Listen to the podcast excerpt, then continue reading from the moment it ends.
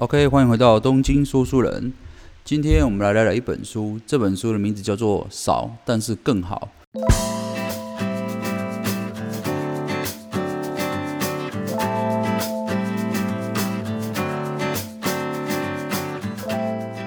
呃，这本书我是在图书馆借的，但我看完之后发现它的内容蛮充实的，而且我觉得应该会对许多想要更精准抓住生活中重点或者呃工作重点的人会有帮助哦。呃，很多人都知道生活要有重心嘛，然后工作要抓住重点要有效率嘛，但是到底怎么做哦？怎么把这些呃很关键的事情找出来？哦，最主要可以影响你生产力的事情找出来，其实呃很少人可以做得到，或者是把它做得很好哦。所以我觉得我对这个这方面的议题也蛮有兴趣的。那这本少但是更好的作者叫做葛瑞格麦基昂哦，那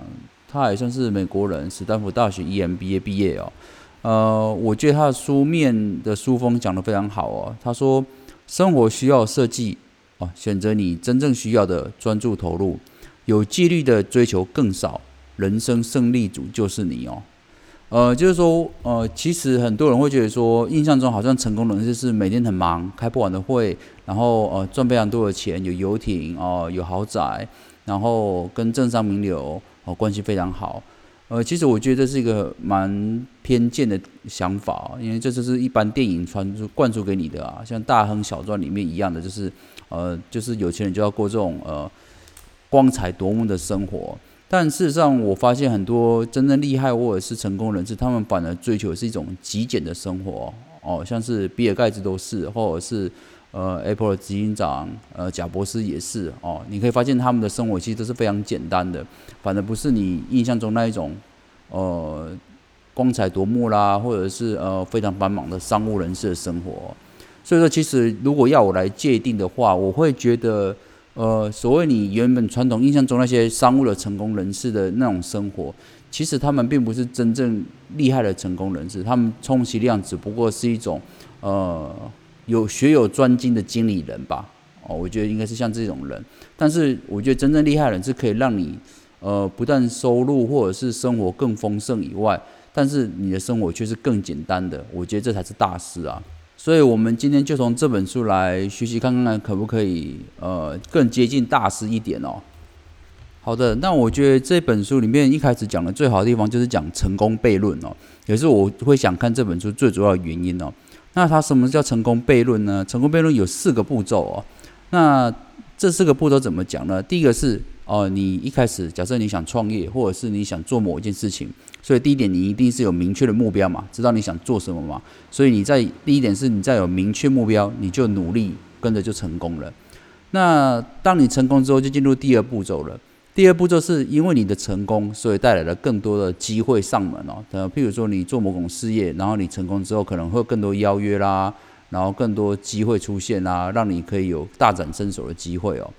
但是接下来就会定出第三个阶段哦，就是机会更多了，于是你就跟着付出更多，然后最糟糕的地方出现了，就是你开始分散注意力了。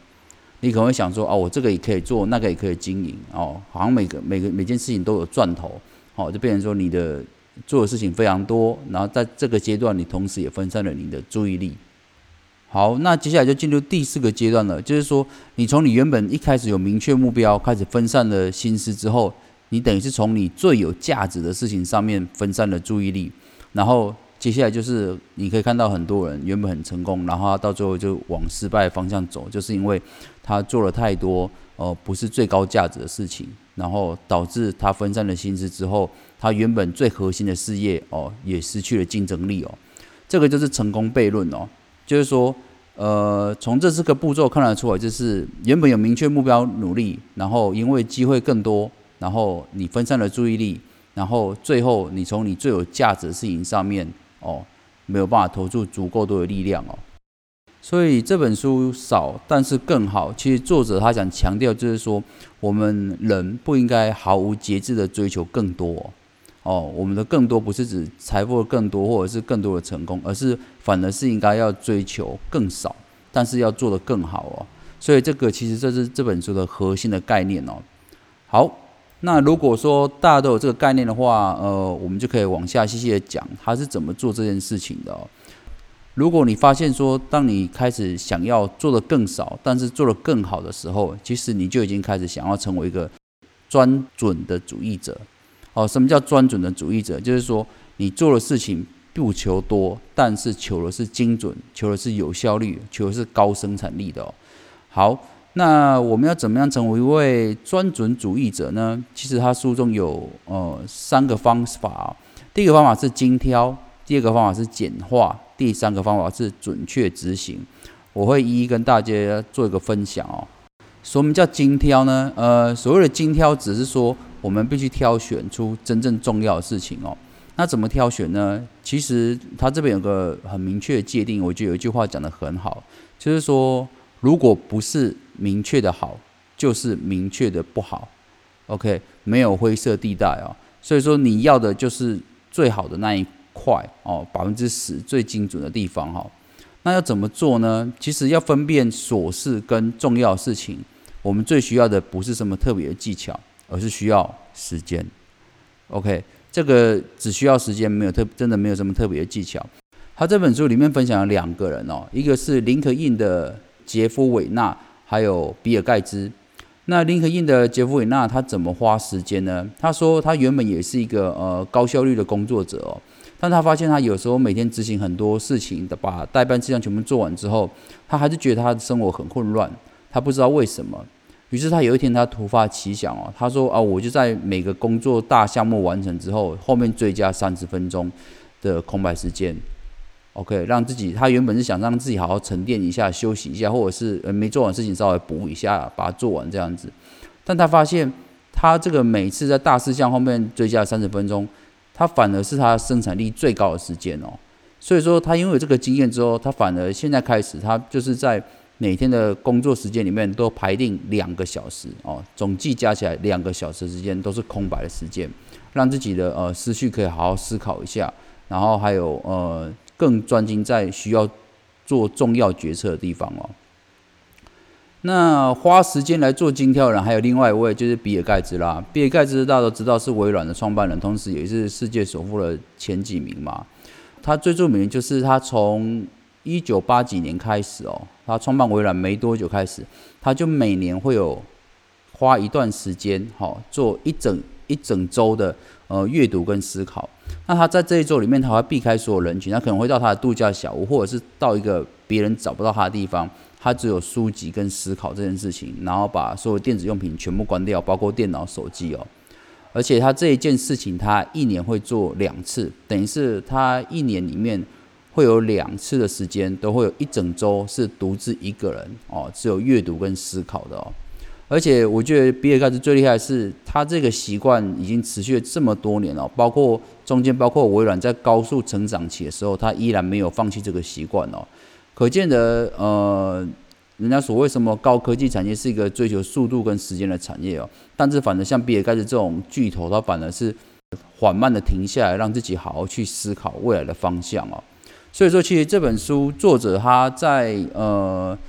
做专准主义者的精挑这个建议里面，他就列举这两个哦，杰弗韦纳跟比尔盖茨，他们两个都是花时间哦去思考什么是最好的，什么是不好的，把重要事情跟琐碎的事情都分得很清楚之后，才开始做下一步的动作。所以说，呃，我觉得他这边讲的很好，就是精挑没有什么技巧，重点就是你要花时间下去思考。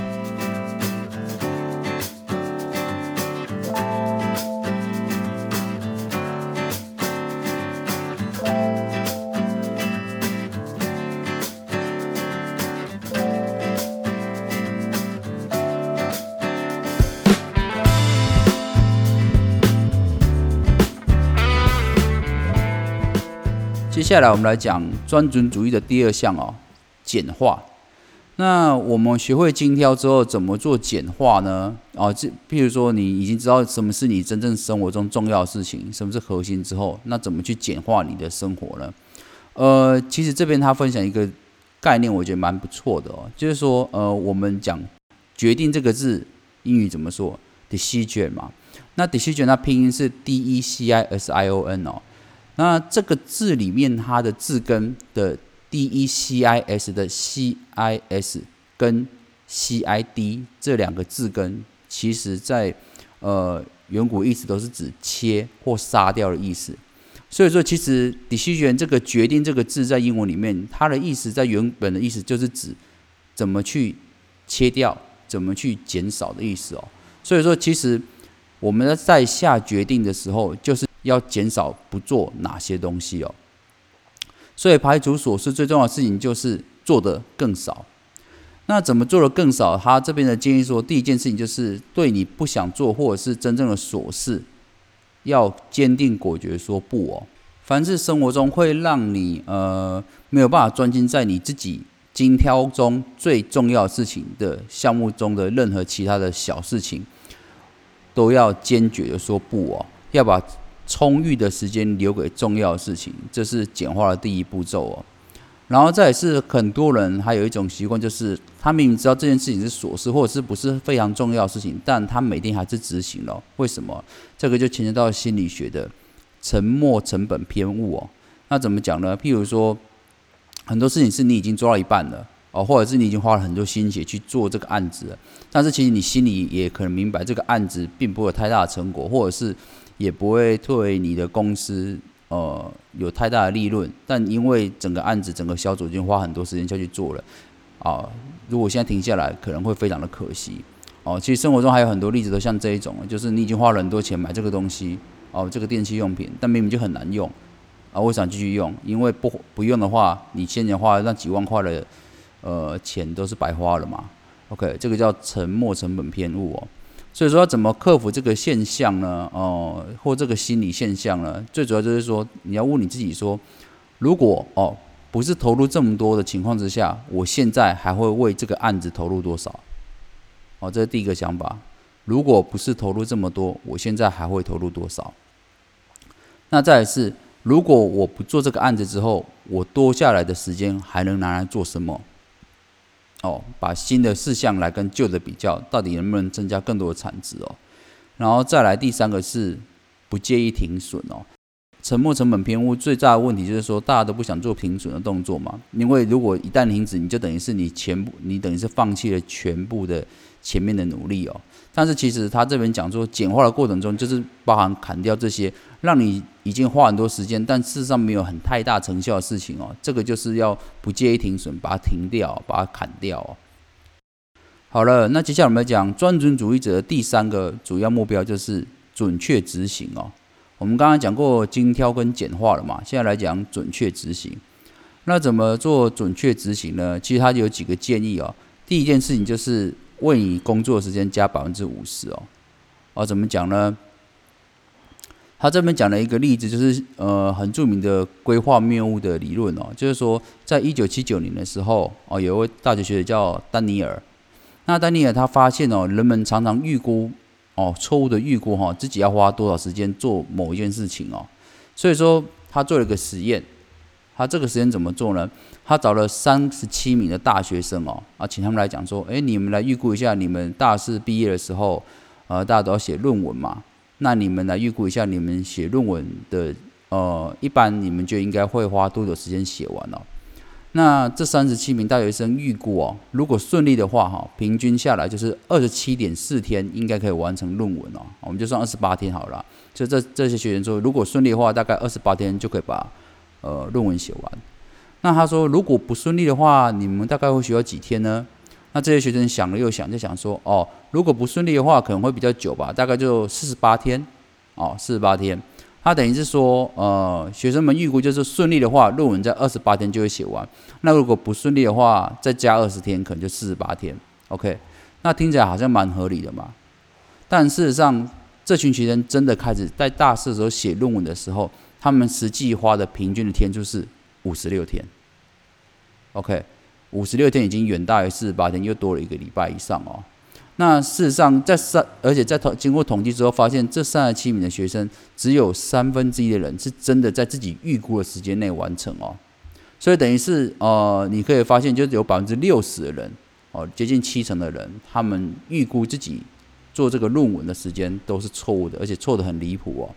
所以说，他丹尼尔这个学者，他从这边就引述说，呃，这个就是规划谬误哦，就是说一般人都会，呃，对自己做事情的时间都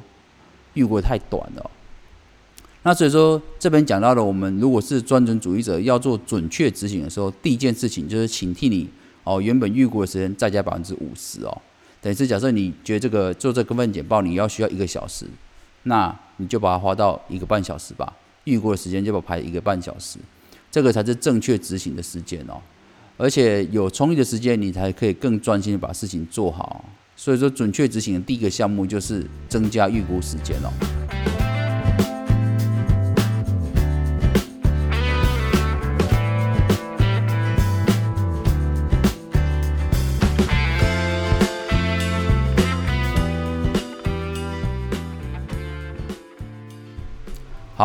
那准确执行的第二个项目就是移除障碍了。那怎么叫移除障碍呢？就是说你做任何事情或做任何规划，总是会有遇到阻碍的时候。但是阻碍有很多项，我们必须拿掉最重要的那个阻碍哦。那这边他书中有举个，我觉得我自己啊也非常喜欢的例子哦。这边书中有举个例子，我自己也蛮喜欢的哦。呃，这个人叫做艾利克斯哦。那艾利克斯他是一个企业的主管，然后他同时也是一个领队。他说他嘛常常带童军的小孩子童军去爬山哦，但是他在有一次在带领的过程中发现啊，这这群小童军里面有一个叫赫比的小男孩，他总是走得特别的慢。然后好啦，那一群小孩子有些年轻力盛都走得很前面嘛，活蹦乱跳的。那赫比走在最后面，就会导致说呃赫比在走了这么慢的情况下，他跟前面的人越距离越拉越远，但是他领队只有他一个人而已，变成说他不能在后面陪着赫比，那前面的孩子顾不到。但如果是前面带领小孩子走的话，那赫比一个人丢在后面，很可能走走失嘛。所以这是一个非常两难的情况，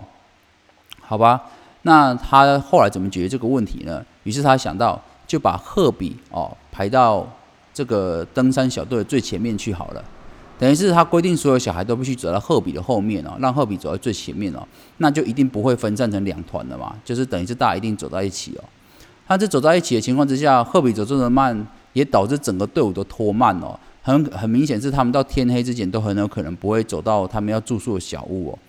那怎么办呢？因为他这个时候想到说，所以说这个团队哦，速度慢的唯一核心的重点就在赫比走太慢了。于是，如果能够让赫比走快一点的话，他们整个团队都会走快嘛。所以他就将赫比的呃背包还有那些他背的一些重要的东西，或者是比较重的东西，全部交给其他的小孩，还有包括自己把它背掉。赫比的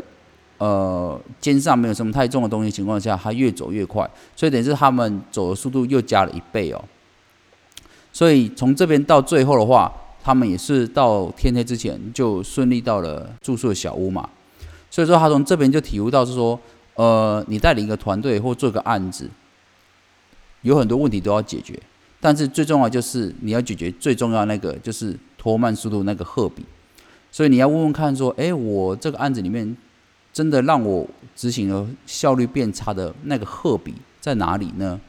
所以说，他这个艾利克斯他，因为他这个经理人嘛，他把这个概念拿回去他自己的公司的生产线。哦，去解决问题，怎么解决呢？他们以往生产上有非常多的问题哦，包括哦，这可能出订单出的太慢，生产太慢等等。他回去之后，第一件事情去找出整个生产线里面哦，生产最慢哦，排队最长那台机械，然后专心去处理怎么让这台机械的产能增加，或者是甚至多购买一台一样的机械去消化掉产能。结果就因为这个简单动作，让整个产线的速度。就加倍了。他从这边艾利克斯他讲了，他讲说，所以说我们每个人都要问自己说，你的工作中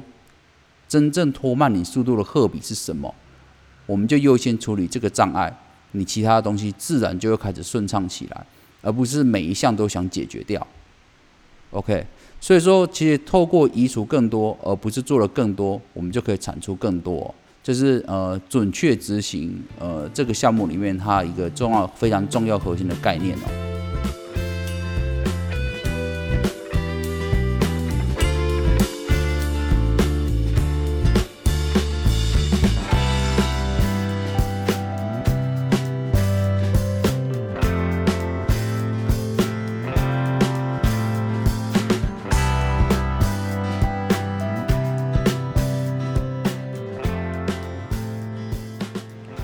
好，那最后关于准确执行，他这边还分享一个案例，我觉得蛮喜欢的。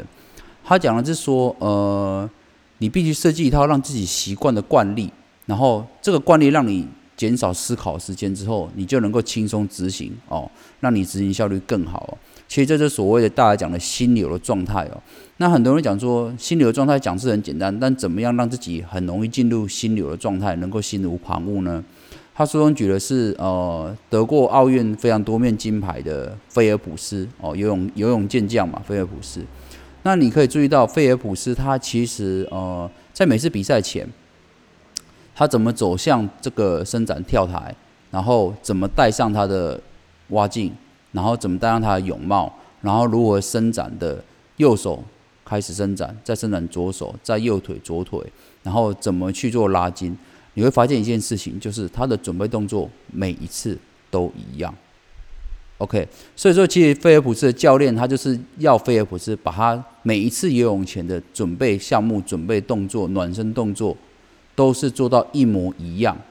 等于是把这个这个这些每次都要做的准备的事项哦，都已经习惯化了。所以在做这些事情的时候，其实菲尔普斯他就可以很专心的放空，因为这些动作他已经已经做不知道几百次、几千次、几万次了，所以他根本就不需要花心思去确认他的准备动作是不是正确哦，因为他已经练到非常非常的习惯了。讲到菲尔普斯的这个例子哦，我突然想到另外一个，就是铃木一朗。铃木一朗有很多人讲说，铃木一朗能够在大联盟哦，一个日本人能够在大联盟混这么久哦，也不是简单的事情。然后就有人去研究铃木一朗，发现啊，铃木一朗他每一次站上打击区，哦，这个棒子，呃，指向本垒板，然后举起来，然后看向投手，然后瞧瞧自己的右脚跟左脚，然后调整一下姿势之后，准备打击。这个过程每一次几乎都是一模一样。OK，甚至还有人把铃木一朗从同一场比赛第一局到最后一局，每一次他上场打击的，呃，这个过程的影片截取下来，同时一起播放，发现他的动作居然不可思议的几乎完全可以吻合哦。所以可见的铃木一朗他把这个这个上场的动作练得多么熟练哦，完全是习惯化，就跟菲尔普斯一样哦。所以说，啊先前有人去采访过铃木一朗，问他说：“哎。”你为什么可以成为一流的大联盟选手呢？林威朗说：“呃，我没有什么特别的才华，但是我可以讲得出来，为什么我打得出这支安打。等于是林威朗他已经练到说，我今天心无旁骛，只有在打安打这件事情上面，其他的动作我都早就已经熟练准备好了。所以说，我可以确认，我打出这支安打不会是运气的问题，不会是风向的问题，不会是天气的问题，而是。”我就是抓住那只球，我怎么打出去我都知道。那很多选手会觉得说，哦，我今天打安打或全垒打，可能多少运气的成分。但对一个已经准备充分的铃木一朗或者是菲尔普斯来讲，打到球跟拿到金牌都已经一开始就已经准备好了，他们只是把这件事情演出来给大家看而已哦。所以说，呃，回到菲尔普斯好了，菲尔普斯教练除了要他在自己的要让他能能够快速进入心流状态，除了把这些准备动作都做哦惯例式的习惯式的呃调配之后，还有一件事情就是观想录影带哦，这是他跟菲尔普斯创造出来一个一个名词啊，就是说当菲尔普斯不是很专心的时候，或者是心里很乱的时候，教练都会对他大喊说：“播放你脑中那个录影带哦。” OK，那什么叫播放脑中录影带呢？其实就是菲尔普斯的教练在训练他之后，告诉菲尔普斯说：“你每天。”哦，睡前，哦，睡觉前跟起床之后都要播放这卷录影带。那这卷录影带播放内容是什么呢？就是你跳下游泳池开始游泳，到你游起来的时候，你是第一名的，而且你是拿到冠军的。